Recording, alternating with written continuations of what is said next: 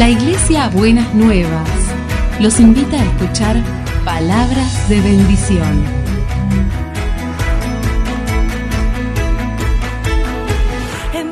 Si desean asistir a nuestras reuniones, los esperamos en Avenida de Lepiane 3925, esquina Subiría, Bajo Flores, Ciudad de Buenos Aires.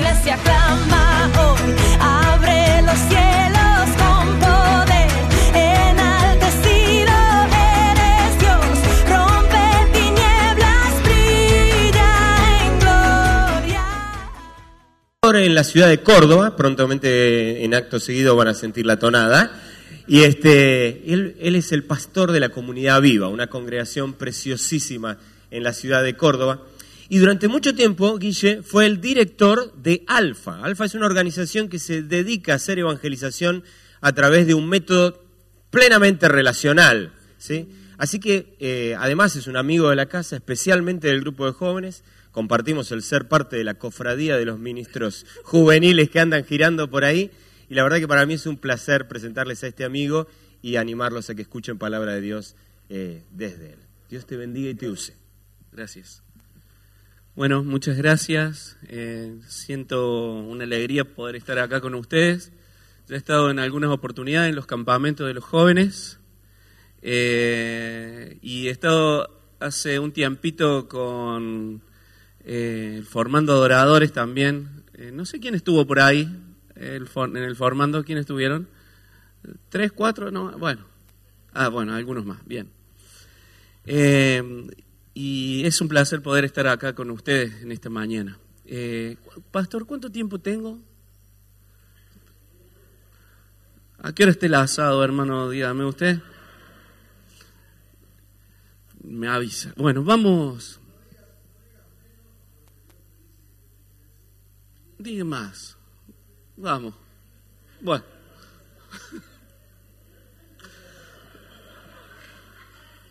Hasta las 5 tiene tiempo, hermano, así no hay fútbol hoy, así que... Eh, vamos, vamos a orar, ¿sí? Toma la mano del hermano que está al lado tuyo, aprovechen los solteros.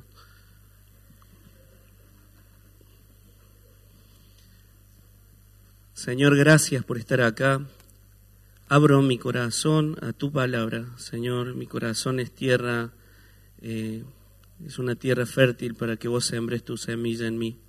Señor, no, no solamente te pido por mí, sino por la persona que está al lado mío. Te necesita tanto como yo. Tenemos sed de vos y deseamos que vengas con tu presencia, nos llene. Gracias Dios, gracias, estás acá, podemos percibir tu presencia y tu espíritu. Y aparte creemos porque tu palabra lo dice. Gracias Señor. Amén. Amén. Quisiera compartir en esta mañana algo que tiene que ver con cómo nosotros podemos representar el reino de Dios en medio de nuestra comunidad, en nuestra vida, en nuestra vida diaria. Eh, la verdad que mucho se habla acerca de evangelización y de misión y a veces lo pensamos como algo, como ministerios de la iglesia, pero tiene que ver con nuestro ADN. Nosotros hemos sido eh, diseñados para, poder expresar lo que nos ha pasado, eh, expresar lo que nosotros tenemos, expresar nuestro, nuestro nacimiento de nuevo a las personas que están al lado nuestro. Me encantó ver lo que ustedes hacen eh, y cómo expresan el Evangelio desde ese lugar, pero no solamente los que trabajan en ese ministerio, trabajan en el Ministerio de Misiones o Evangelización, son los que comparten el, Evangelio, el mensaje, sino todos nosotros, porque está dentro de nuestro ADN. Nosotros somos pueblo de Dios y somos sacerdotes de este mundo, somos puentes, somos pontífices entre las personas y Dios. Para eso hemos sido diseñados. Primera Pedro 2.9, vamos a, verlo varias veces durante este mensaje, así que tenelo ahí, prende tu Biblia, abrí tu Biblia, no sé en qué la trajiste, pero quiero que, tengas y retengas este, este, este, pasaje. Este pasaje para mí ha sido clave, eh, desde hace muchos años viene siendo clave este pasaje de las Escrituras. Dice así, ustedes son linaje escogido, real sacerdocio, nación santa, pueblo adquirido por Dios, para anunciar las virtudes de aquel que los llamó de las tinieblas a su luz admirable. Nacimos, hermano, para esto. Cualquier cosa fuera de esto es pérdida de tiempo. Nuestra en este pasaje está encerrada nuestra identidad, pero también está encerrado nuestro propósito. Fíjense, no existe una identidad sin un propósito. La palabra de Dios nos dice que somos nación santa, pueblo adquirido por Dios, real sacerdocio, somos parte de la familia de Dios con el propósito. Por eso dice, para anunciar las virtudes de aquel que nos llamó de las tinieblas a su luz admirable. El porqué de nuestro rescate, hermanos, está encerrado en esto. ¿Por qué el Señor te rescató? Para anunciar las virtudes de aquel que nos llamó de las tinieblas a su luz admirable. Miren, hace un tiempo eh, conocí la historia de Sir Nicholas Winton. No sé si alguien escuchó de él. Que haya escuchado de él, levante su mano así, bien alto. Bien. Sir Nicholas Winton eh, fue un banquero muy acomodado desde jovencito. Eh, fue banquero, nació en 1909, murió en 2015. ¿Cuántos años tenía? Unos ciento. ¿Ciento? No soy muy bueno en las matemáticas, 106 años. Eh, y él todos los años acostumbraba a ir a esquiar a Suiza, y mm, junto con un amigo. Ese año que salió su amigo primero, le escribió una carta a Nicolás y le dijo, eh, tengo algo muy interesante para, para vos. Eh, no vengas a Suiza, estoy en Praga y no traigas los esquís. Y mm, cuando Nicolás, como confiaba mucho en su amigo, llegó a, ese lugar, eh, era plena eh, Segunda Guerra Mundial y se encontró con un panorama terrible. muchos niños que eran hijos de judíos habían eh, sido rescatados eh, y estaban en un orfanato en Praga y eh, ellos sabían que pronto el ejército nazi iba a invadir ese lugar, así que decidieron junto con su amigo y la madre de Nicolás emprender una empresa de conseguir familias para estos niños y llevarlos de Praga hasta Inglaterra. Así que se dedicaron a eso, a la misión integral, y el primer viaje fue en avión con, una cantidad de niños, pero el segundo al séptimo viaje hicieron eh, por tren. Eh, en total, Nicolás salvó a 669 niños. Eh, el último tren fue interceptado por el ejército nazi que llevaba 220 niños y nunca más se supo de ellos. Eh, ahora, la obra de Winton se mantuvo en secreto por más de 50 años. Él nunca dijo nada acerca de lo que hizo, nunca dijo nada acerca de lo que hizo. Y su esposa, acomodando unas, unos papeles en el sótano de la casa, encuentra eh, una lista de nombres cambiados, eh, nombres de niños judíos cambiados a, nombres ingleses y, y familias que ella no entiende bien y empieza a investigar un poco y se da con toda esta noticia de que lo que había hecho Nicolás en aquella oportunidad. Así que sin que eh, él lo sepa, decide eh, buscar a un periodista de la BBC y juntos eh, deciden hacerle una sorpresa a Nicolás que me gustaría que puedan ver.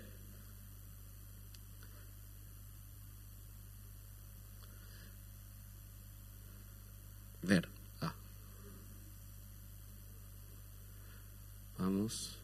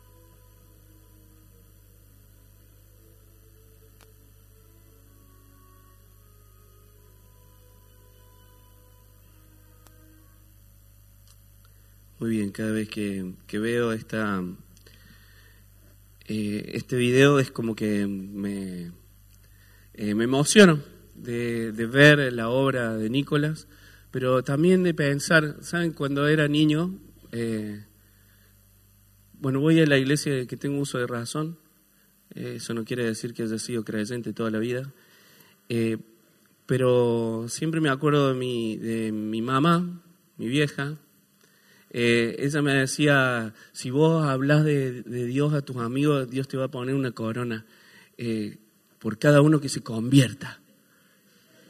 ¿Viste? Claro, estaba la corona para atrás, la mía era de, chapa nomás. Y, y, siempre me quedó esta idea. La verdad que no sé si será así.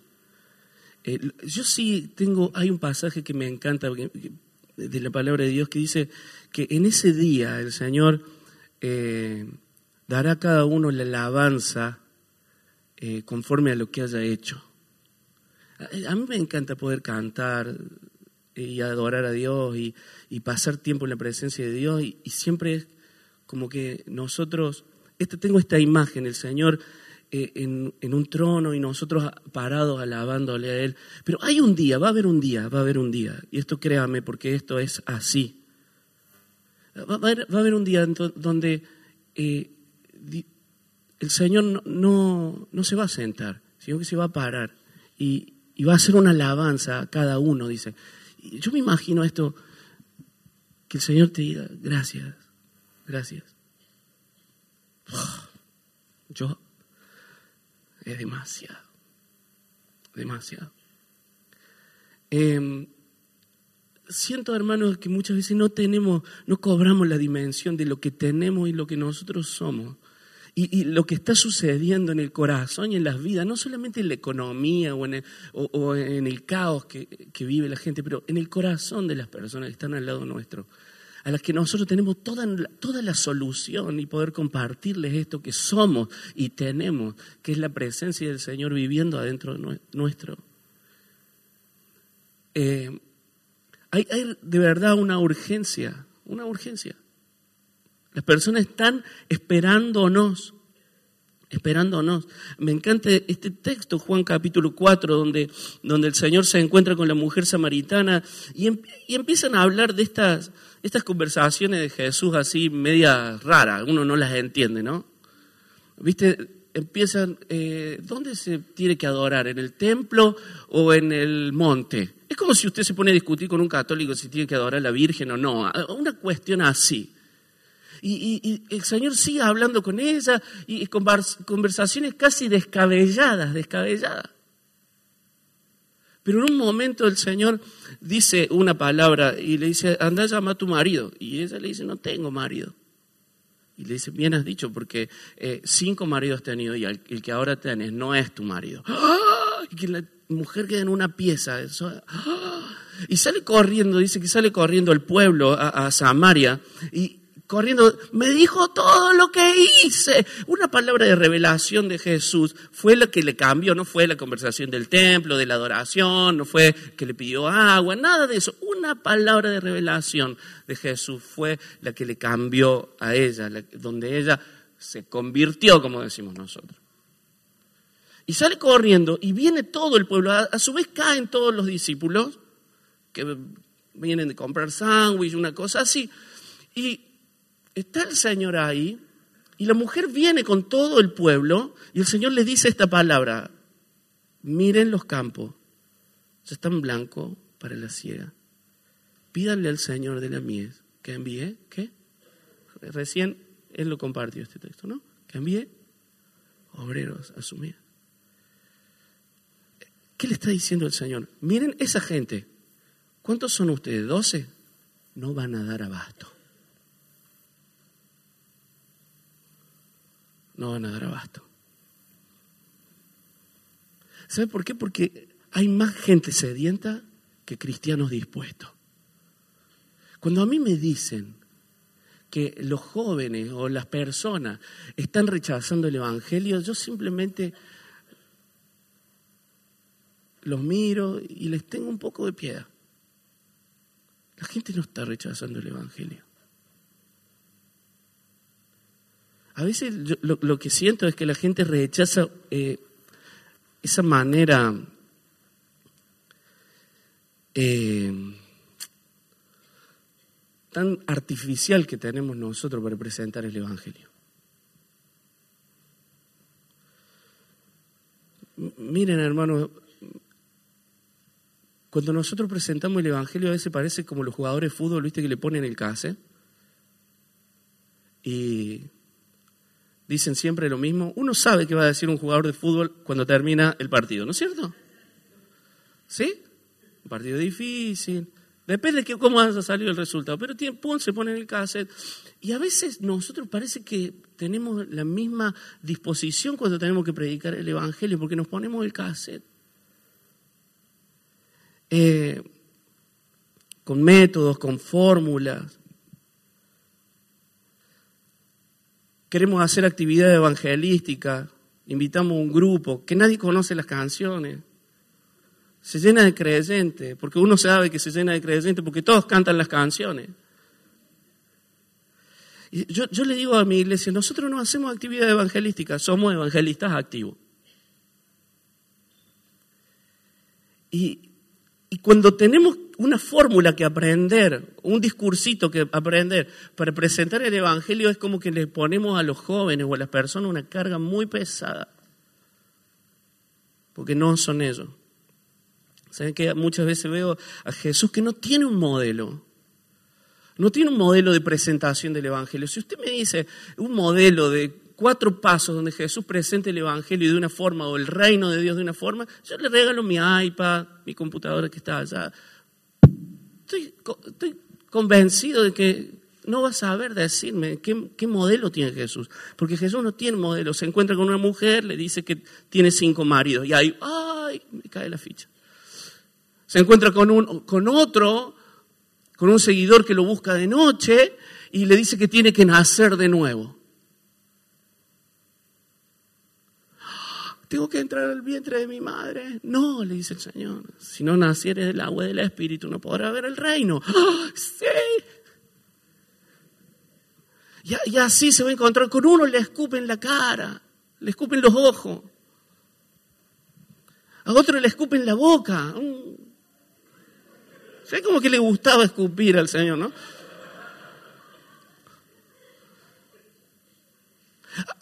Acá se me cae el sistema con esta. A otros lo tiran del techo. A otros lo, tiran del techo y está bajando. ¿Y sabes lo que le dice? Por la fe de ellos. No, tenía que ni tener fe el pobre tipo. A ti te digo, levanta, toma tu lecho y anda. Tus pecados te son perdonados. Como que no tiene una fórmula el Señor. Con cada una de las personas que están dando vueltas a su alrededor, él, él, él, se acerca porque conoce el corazón. ¿Saben qué, hermanos? Si yo les pido a ustedes que pasen a dar su testimonio, no vamos a encontrar un testimonio igual a otro. ¿Por qué?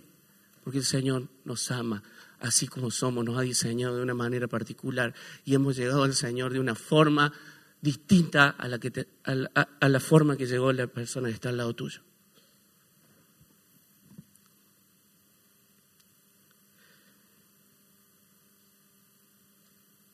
Ahora, sí encuentro un modelo. No encuentro una fórmula, pero encuentro un modelo que, que me gusta mucho y me gusta pensar en esto. Busque ahí en Juan capítulo 20, verso 19.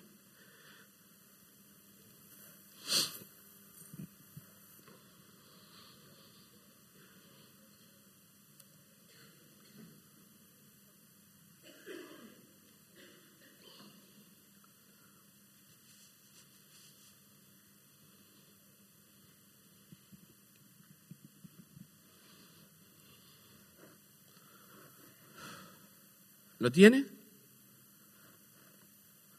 Juan 20, 19 dice, la noche de ese mismo día, el primero de la semana, los discípulos estaban reunidos a, la, a puerta cerrada en un lugar por miedo a los judíos. En eso llegó Jesús, se puso en medio de ellos y les dijo, la paz sea con ustedes. Y mientras les decía esto, les mostró, miren acá, les mostró las heridas de sus manos y su costado. Puedes seguir leyendo. Y los discípulos se regocijaron a ver al Señor. Entonces Jesús les dijo una vez más, la paz sea con ustedes. Y ahora miren, porque a mí me gusta no solamente leer, sino imaginar la escena.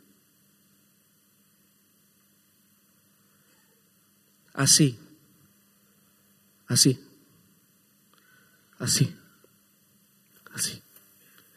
Como el Padre me envió a mí, así también yo los envío a ustedes. Y habiendo dicho esto, sopló y les dijo, reciban el Espíritu Santo.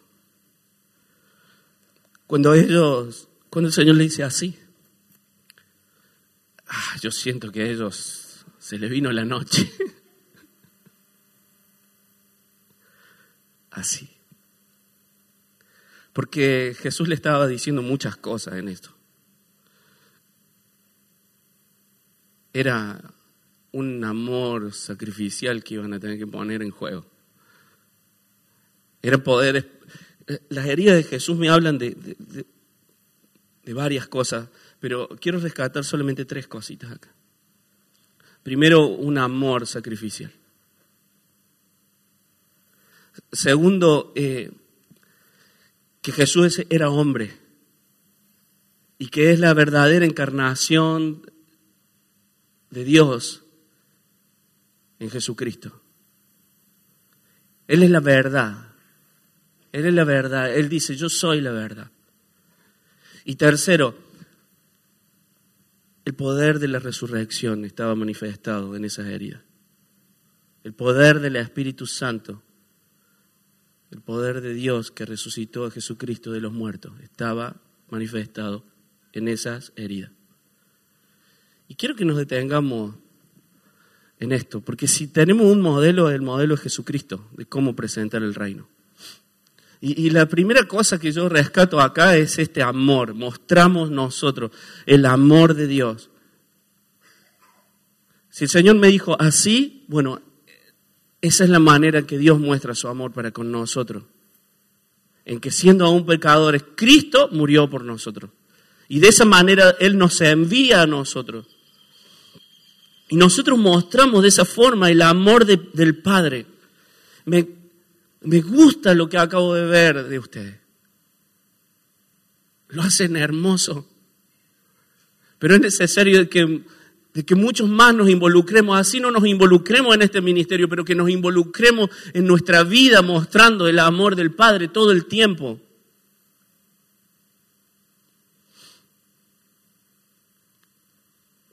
Hermanos, nos estamos presentando frente a la generación más huérfana de la historia. con, mucha suerte, un jovencito va, a decir en, en, esta época que no estuvo con sus padres porque sus padres estuvieron trabajando, con mucha suerte. Los demás, familias separadas, padres ausentes, madres que los dejan solos, madres que no se conocen y padres que no se conocen. Y eso quiebra el corazón de esta generación, está quebrando el corazón de esta generación. ¿Saben qué siento con todos estos movimientos del aborto, de la, de la, identidad de género y todo lo demás? Que lo que intenta hacer Satanás es básicamente que el hombre quede totalmente desprotegido, que no tenga ninguna contención, porque la familia termina siendo bien constituida, si es bien constituida, una protección para todo ser humano. Todo este movimiento lo que intenta hacer es que el hombre quede a su merced. Estamos frente a la generación más huérfana de la historia. Me gusta cuando, cuando vienen los jóvenes a nuestra iglesia. Nuestra iglesia es una iglesia que nació hace unos siete años atrás eh, comenzamos 12 personas, no por una cuestión G12 ni nada de esa historia, simplemente éramos 12 y, Dios empezó a traer personas jóvenes, jóvenes, la mayoría jóvenes. un promedio de edad en nuestra iglesia de 25, 26 años, 24, ahí por ahí anda. Eh, y a veces yo, me gusta preguntarle a, los chicos por qué vienen,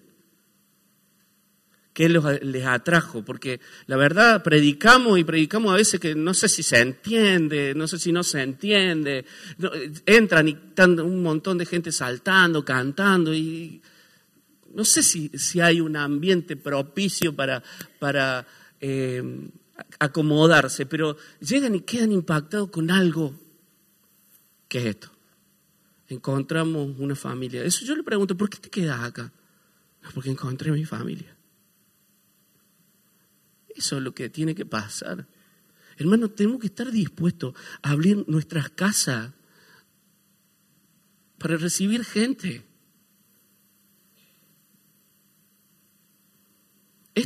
Este mundo va a ser un desmadre. Y cada vez más. Si usted no está dispuesto o dispuesta, si las, familias de, recién casaditos no están dispuestos a crear habitaciones extras en sus casas, comprar autos más grandes con un lugar más.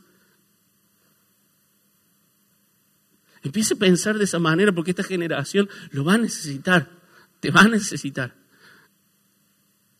Abrir espacios que no antes no existían. ¿A quién se le hubiera ocurrido que, íbamos a... Digo íbamos porque ya me siento parte de acá. Eh, abrir un centro para atender a la, madre eh, con embarazo no deseado. Hace 10 años atrás. A nadie.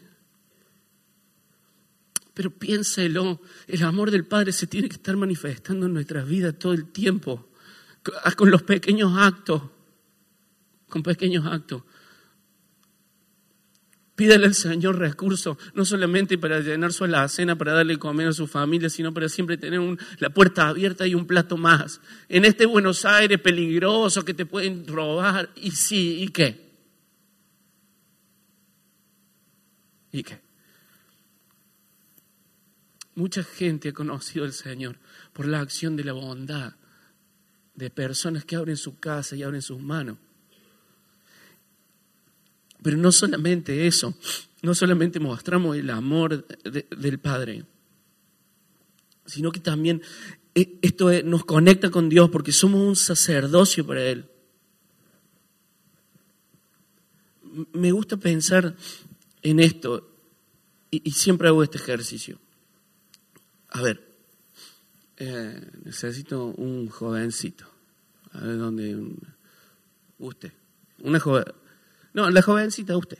Sí, sí, sí. ¿A qué se dedica usted?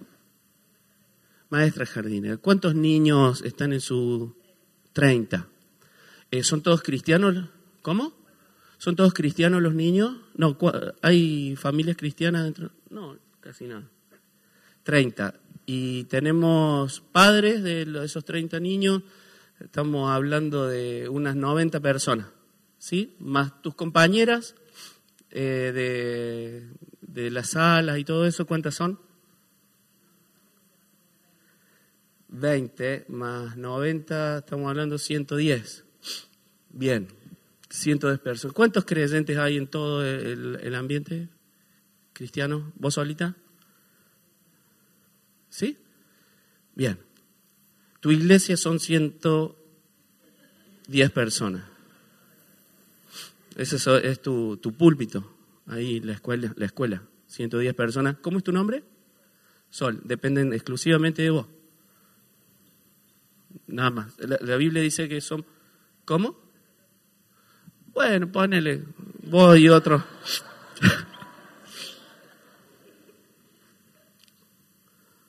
¿Cuántos querés? Ciento... ¿Cien? ¿Noventa? Bueno, Sol tiene una iglesia, pongámosle de 90 personas. Hay 90 personas que dependen solamente de Sol para que, para que conozcan a Dios. Esos no van a conocer a Dios si no es por Sol. Y eh, si Sol no habla, Dios no habla. La palabra de Dios dice que somos un sacerdote. ¿Sacerdote qué es? ¿Qué es un sacerdote? A ver si está bien, bien educado. ¿Qué, ¿Qué es? Un sacerdote, un, un representante de Dios frente a la gente. ¿Sí? Entonces, la, la, Biblia nos dijo recién que somos un real sacerdocio. Entonces, Sol tiene 90 personas que dependen de ella. O sea, si, si Sol no habla, Dios no habla, porque es ella su sacerdote. Y si Sol no abraza, Dios no abraza. Si Sol no mira con ojos tiernos, Dios no mira con ojos tiernos. Y la gente se pregunta, ¿dónde está Dios? Esa es tu función. ¿Saben que a veces creo que tenemos mambo con el tema este del ministerio de la iglesia? Y entonces empezamos a decir, ay no, ¿por qué no me ponen para cantar? No me llaman para esto. No me... Demasiado trabajo tener hija. Que ni te pongan para cantar más, ¿me entendés? 90 personas tiene eh, responsable y ¿saben qué? Lo, lo mejor de todo, que el Señor va a pedir cuenta de eso. Eso es lo mejor, Sol. Y no solamente ella es representante de Dios frente a las personas, sino de, las personas frente a Dios, porque es un trabajo sacerdotal. Entonces, Sol, contame cuál es tu amiga que vos querés mucho del, jardín que, no conoce a Dios. ¿Cómo se llama? Una. Alicia, Alicia, Alicia, Alicia. Bueno, si el Señor no la encuentra a Sol cada mañana o una mañana por semana. De, esta manera, Señor, vos conoces a Alicia. Vos sabes todos los problemas que tiene, Señor. Por favor, te la presento. Maniféstate a ella. Ella no está haciendo su trabajo. ¿Se da cuenta de esto? Es grave. ¿Y usted se cree que las misiones son para algunos otros y que la evangelización es para otros? No, somos sacerdocio. Cuando usted lea la Biblia, mis hermanos, léala seriamente. Porque a veces leemos este texto como para levantar el ánimo, ¿vio? Si no, no, no andes tirado, somos real sacerdocio, pueblo, querer por Dios, vamos para adelante, cambia esa cara. No, no, no, no, no es, no es esto. No, no es esto. Es fuerte. pero también mostramos la verdad. Mostramos la verdad. Una verdad, cuando el Señor está hablando de que yo soy la verdad, dice, yo soy el camino, la verdad. ¿Qué es la verdad? ¿Algo que yo digo y que es cierto? No. Esta palabra tiene encerrado una verdad que se experimenta. Entonces que yo compruebo que es la verdad por experiencia. Es una verdad experiencial. Cuando decimos que Jesús es la verdad, nosotros tenemos que hablar de una experiencia, porque la gente nos mira a nosotros. No podemos salir a decir, no, creen en Jesucristo, creen en Jesucristo, creen en Jesucristo, pero yo no, no, no tengo ninguna experiencia con Jesucristo. El apóstol Juan dice él lo que nuestros ojos vieron, lo que hemos tocado, eso les anunciamos. Lo que vimos y oímos, eso les anunciamos. ¿Saben qué, hermanos? Si usted ha tenido un encuentro con el Señor, cuando usted le pregunten razones por el Evangelio, lo único que tiene que hacer es dar testimonio de Jesucristo en su vida. No es tan difícil, no se tiene que aprender cuatro leyes espirituales, no tiene que andar con una pulsera, no tiene que andar con un libro sin palabras, simplemente hablar de una experiencia con Jesús. ¿Cuál experiencia? Capaz que usted me dice, no, porque yo nací en una familia cristiana, no tengo, no salí de las drogas. ¿Qué importa, hermano? El Señor le puso un plato de comida ayer, ¿sí o no? Bueno, hable de ese milagro aunque sea. Hable de eso. Cualquier experiencia con el Señor es valiosa para las personas, porque damos testimonio de lo que Él hace en nuestras vidas, de lo que Él hizo en nuestras vidas y lo que va a hacer en nuestras vidas. De eso hablamos. De eso hablamos. Un encuentro con el Señor provoca una liberación espiritual en nuestra vida que se manifiesta en un testimonio. Somos sus testigos. Es, tan fuerte esta palabra, tan fuerte esta palabra de que somos testigos del Señor a veces no nos damos cuenta. Dice que nosotros somos sus testigos. Y dice que del Espíritu Santo se espera que Él convenza al mundo de pecado, de justicia y de juicio. Y a veces nosotros le queremos sacar el laburo al Espíritu Santo. Y queremos empezar a convencer a la gente. Pero eso es trabajo del Espíritu. Nosotros se nos ha encomendado ser testigos, ser testimonio de lo que Cristo hizo en nuestras vidas. Después, quien convence es ese que es mi ayudador que está al lado mío, salga a trabajar todos los días con el Espíritu, haga su tarea, el Espíritu hace la, la suya. No se preocupe de convencer a nadie.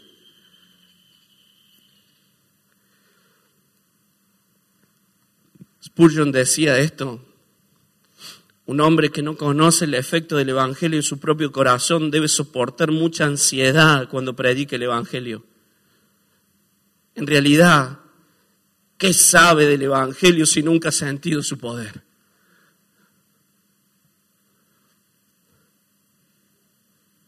Me acuerdo cuando era chico me mandaban a predicar con los tratados, esos viejos tratados.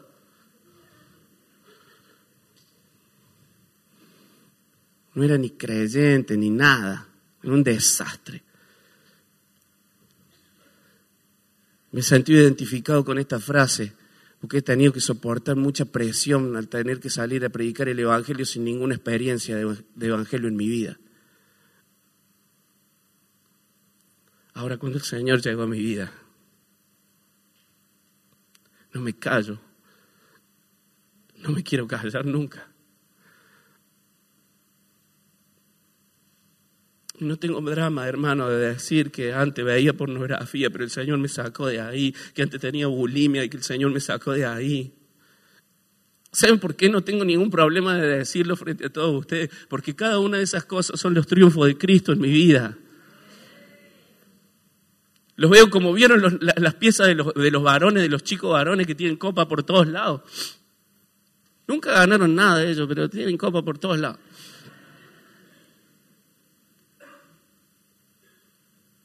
Son las copas de mi Señor y yo las muestro con mucha, con mucha alegría. Porque ahí, entonces veo, ahí salió campeón, ahí salió campeón. Ese es mi Jesús que sale campeón por mí.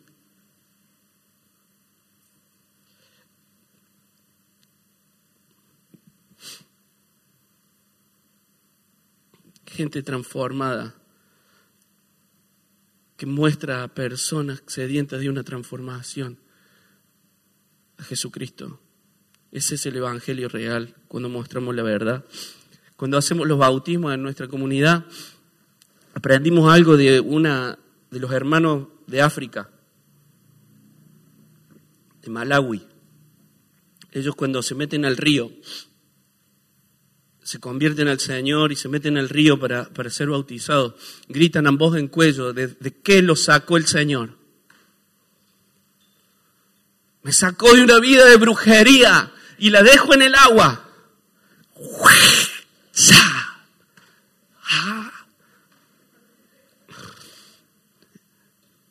Y la gente en nuestra iglesia, nosotros hacemos lo mismo porque nos encantó.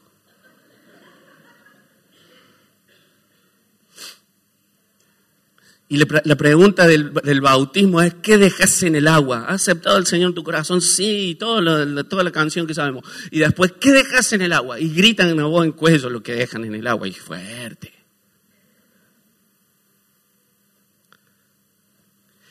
Y todos hacen lo mismo. Y cuando, y cuando bueno, ahí se arma el desmadre, se meten en la pileta los amigos.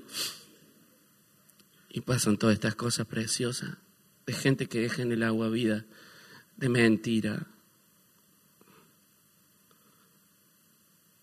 vidas de pornografía, de abuso, dolores, todo en el agua, testimonio de la verdad.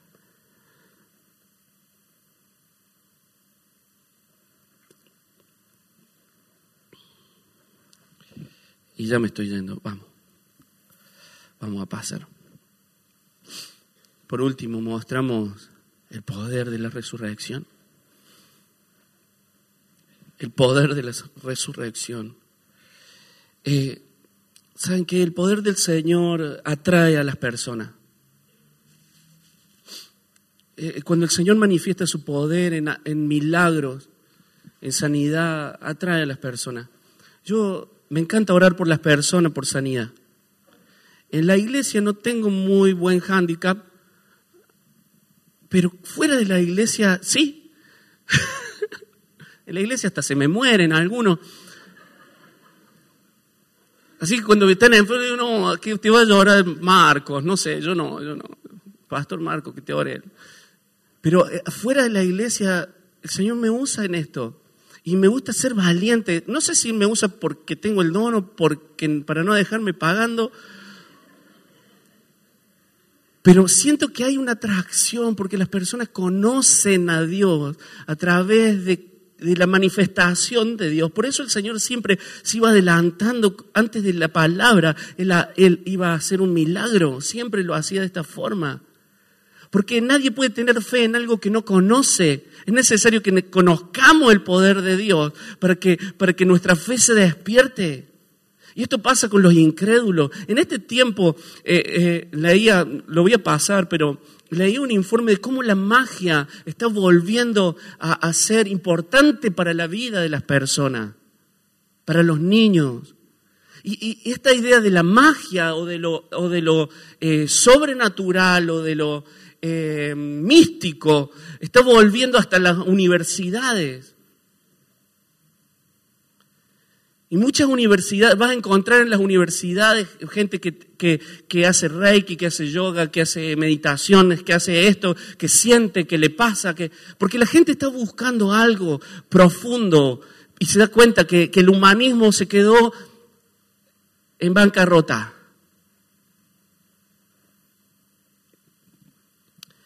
El apóstol Pablo decía, ni mi palabra ni mi predicación se basaron en palabras persuasivas de sabiduría humana, sino en la demostración del Espíritu y del poder, para que la fe de ustedes no esté fundada en la sabiduría de los hombres, sino en el poder de Dios. Este tipo tenía cosas para decir intelectualmente.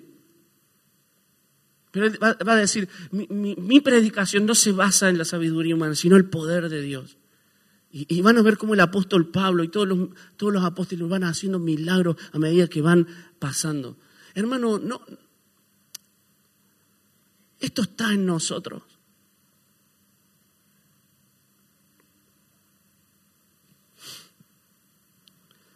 Les animo a que esté abierto a lo inesperado de Dios.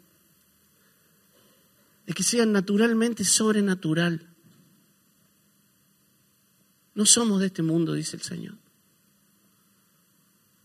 Y las herramientas que tenemos no son de este mundo, sino son poderosas en Dios.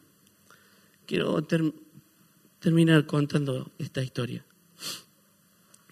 Este es mi amigo Gerardo, mi carnicero.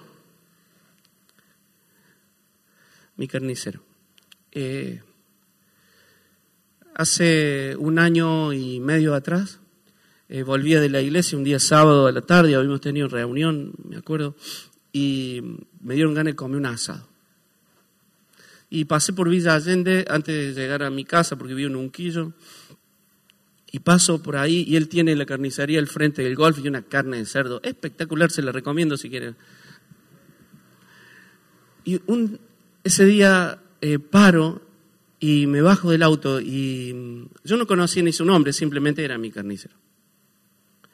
Eh, y él me dice, eh, ¿vos, sos pastor, ¿no es cierto? Sí, le digo. Ah, y me está cobrando así. Y me pregunta, ¿vos sos pastor, ¿no es cierto? Sí, le digo, no tengo pinta de pastor, pero... Ah, qué bien. Y antes de darme la bolsa así me dice, vos, sos pastor, ¿no? Sí, sí, le digo. Me dice, ¿tenés dos minutos para mí? Y cuando a un pastor le piden dos minutos, uno sabe que no son dos minutos. Le dije, guarda la carne en la heladera porque no van a ser dos minutos. Así que me hizo pasar a su oficina, atrás, una carnicería muy linda. Eh, y me empieza a contar, me dice, mira, ¿cómo es tu nombre? Guillermo, le digo. Vos, Gerardo. Bien. Quiero decirte algo. Yo, desde los 15 años, tengo 35 años ahora, eh, que soy alcohólico. Ah, digo, qué bien. Eh, y dice, no, no tengo recuerdo desde los 15 hasta hoy de estar fresco ningún día. Dice, o estoy borracho o estoy de resaca. Pero no... Me desayuno con tres cervezas. Ese es mi desayuno. Imagínate cómo va aumentando la noche. Dice, y hace un mes, unos meses atrás, mi hija más grande, de 13 años en ese momento, me dice, papi, yo eh, yo no voy a poder nunca invitar a mis amigas a la casa, ¿no? No, ¿cómo que no? Si tenés la pileta, tenés la casita del árbol, tenés tu pieza rosa, todo lo que vos querés. Sí, dice, pero yo no sé cuándo vos vas a estar eh, agresivo conmigo y me va a hacer pasar de vergüenza. Dice, de ese día me cayó la ficha y empecé a buscar una solución para mí. Y empecé a buscar en psicólogo, psiquiatra, fui a los brujos, fui a hacerme reiki, fui a, todo, me dice todo. Si no encuentro ninguna solución. Inmediatamente yo pensé, este me va a pedir una solución a mí. No tengo que ser muy sagaz para eso. Y me dice, ¿vos me podés ayudar? Claro, obvio. Y inmediatamente pensé, no tenemos un programa de recuperación de adictos en la iglesia, somos unos salame, ¿cómo no vamos a tener un programa de recuperación? Y me acuerdo que había ido a Mendoza, a, la iglesia del pastor Gervilla, y él me había compartido unos materiales que tenían. Y yo, uy, bueno, cuando vaya a casa voy a buscar eso. Y, él me mira de nuevo, ¿me podés ayudar vos? Sí, le digo, sí, te puedo ayudar. Entonces, me paré, yo vengo de los hermanos libres para que me entienda me paré, porque acto seguido me va a entender por qué le aclaro esto. Me paro, él estaba sentado en una de esas freezer grandes, le digo, por favor, bájate. Pongo mi mano en el pecho de él así y empiezo a hacer mi oración más pentecostal que puedo haber hecho en mi vida.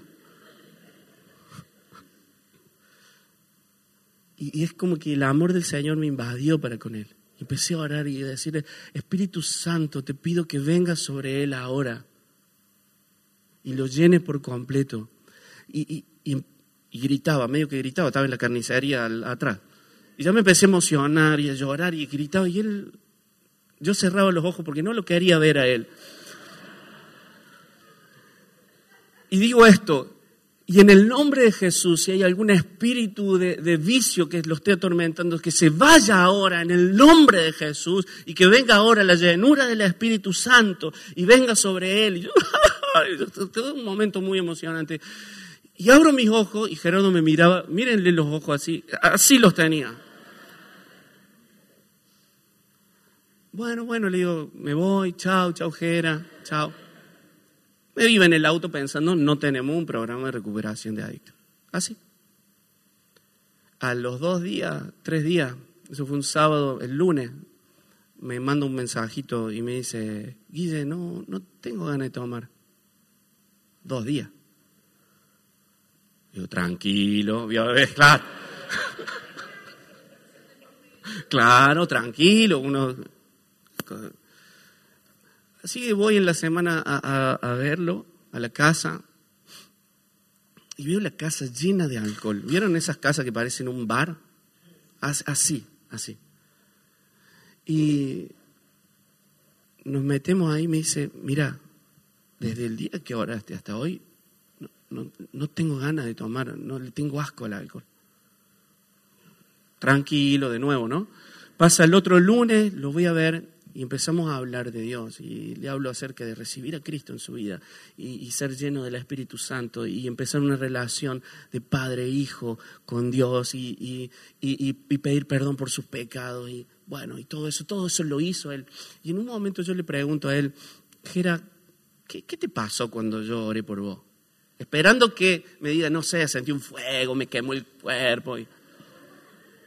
¿Saben qué me dijo? Nada, me dice, creí en lo que vos dijiste. La fe, el Espíritu Santo estaba atrás mío y me decía, la fe.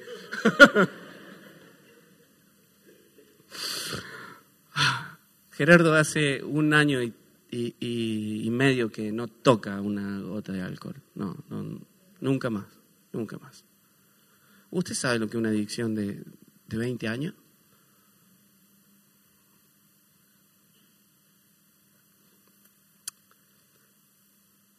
A veces siento que nos tenemos que animar. Porque la gente está sedienta. Está esperando que usted se manifieste como hijo de Dios. Y que haga la locura que, que, que, que le toque hacer en el momento. Me gusta esta imagen que tengo acá.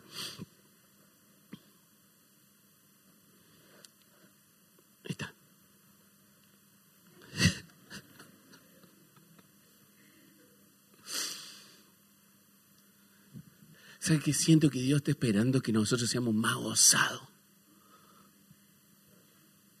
Que nos la juguemos un poquito más. Así que se la juegue. Mire, con esto poquito que hice, una familia totalmente recuperada. A veces queremos hacer esto de la violencia familiar, eh, la ¿Sabe qué? El Evangelio llega a una casa y ya no hay más violencia familiar, no hay, no hay, no los hombres no le golpean a las mujeres, ni a los niños, ni a un maltrato infantil. ¿Por qué llega el Evangelio? Cuando el Evangelio llega, ¿sabe qué? Se acaba todo, todo lo que es, lo que es anormal, todo lo que es insano se acaba, pero, pero el Evangelio dice el apóstol Pablo, tenemos un tesoro en esos vasos, en vasos de barro. Es necesario a veces que quebremos el vaso de barro para que salga el Evangelio. Necesitamos humillarnos, ser osados. A veces, bueno, a veces me siento como esos presentadores del circo. ¿Vieron el presentador del circo? No sabía hacer nada el presentador del circo solamente presenta al, al, que hace reír, al que hace llorar, al que hace, al que hace todo, al trapecista, al que te pone el corazón así. Pero nosotros somos como el presentador del circo, no sabemos hacer nada. Y a veces lo único que tenemos que hacer es decir, con ustedes, que entre, que entre y que haga lo que tenga que hacer, porque así es Dios. Así es Dios. Vamos a orar.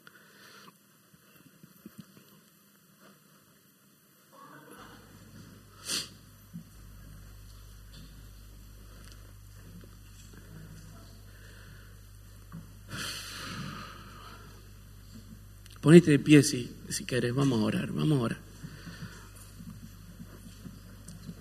Simplemente decir al Señor, Señor, acá estoy, acá estoy. Si quieres levantar la mano, si quieres ponerte la mano en el corazón, lo que vos quieras hacer, pero decirle al Señor con humildad, con humildad. No soy muy bueno, no tengo muchas cosas, Señor, vos me conoces. Si alguien querés usar para, para esta generación, si, para esta gente, para esta gente que tanto sufre, si alguien querés usar, decir, Señor, Señor, acá estoy, soy tuya, soy tuyo, Señor. Usame, usame en, en, el, colectivo, usame en, en la calle, en la verdulería, usame en el aeropuerto, usame en, en donde vos quieras, acá estoy, soy tuyo. Poneme la gente que, está sedienta al lado. Y asegúrame de que vas a estar conmigo. Voy a estar contigo hasta el fin, dice el Señor. No los dejaré huérfanos. No te voy a dejar en banda. Nunca, nunca. Esta generación necesita de la iglesia. No hay otra, no hay político que pueda salvar esta generación. No hay gobierno, no hay nada. Es la iglesia. Soy yo, sos vos. Señor.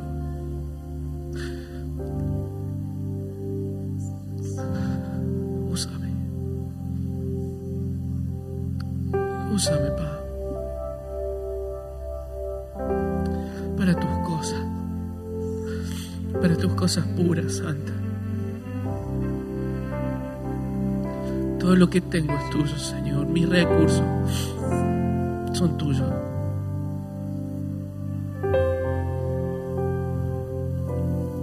mis talentos, mis dones, mis pensamientos son tuyos. Mi cuerpo es tu templo, nada es mío, Pa. Gracias, Señor. Te adoro. Me entrego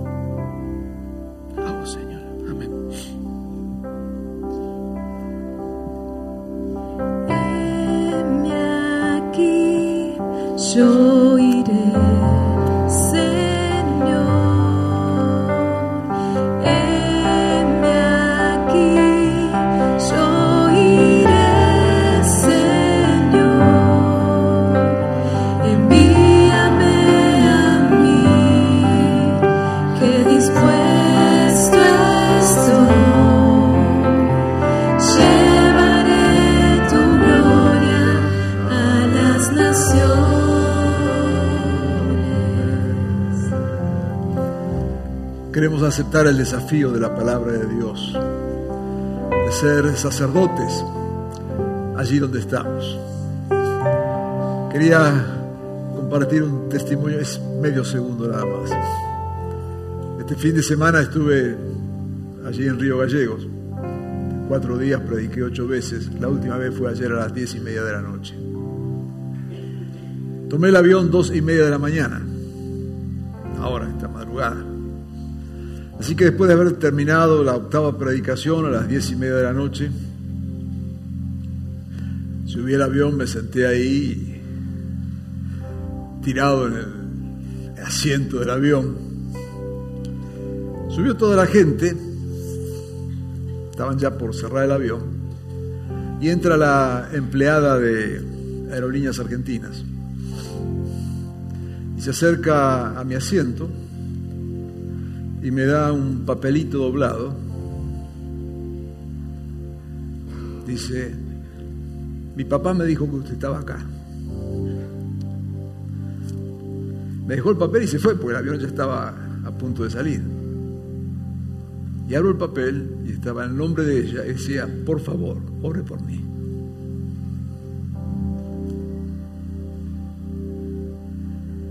Dice la palabra de Dios.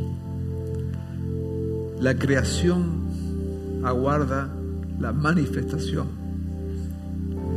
de los hijos de Dios. Estamos rodeados de gente que está esperando la manifestación de los hijos de Dios. Allí donde Dios te puso, que seas un sacerdote. No es tan difícil, simplemente decir lo que Cristo hizo por vos. Padre bueno, gracias por tu palabra en esta mañana. Abre nuestros ojos, Señor, para que así como tu Hijo dice que al ver las multitudes tuvo compasión de ellas. Señor, abre nuestros ojos para que veamos que estamos rodeados de personas, hombres y mujeres, que están aguardando la manifestación de tus hijos. Oh Señor, inquiétanos con tu espíritu. Ya que veamos, Señor, nuestro campo de misión, allí donde cada día estamos. Gracias por tu palabra en esta mañana, Señor. Continúa desafiándonos Pon en nosotros un corazón dócil a tu palabra para no ser solamente oidores, sino hacedores. Tenemos ahora, Señor, esta semana por delante. Que salgamos de aquí impregnados de esa gracia y ese poder tuyo para ser testigos de tu reino. Bendícenos, Señor, en tu nombre. Amén y amén. Que el amor de Dios el Padre y la gracia de su Hijo Jesucristo y la unción de su Espíritu Santo sea con todos nosotros, hoy y siempre. Amén. Terminamos cantando.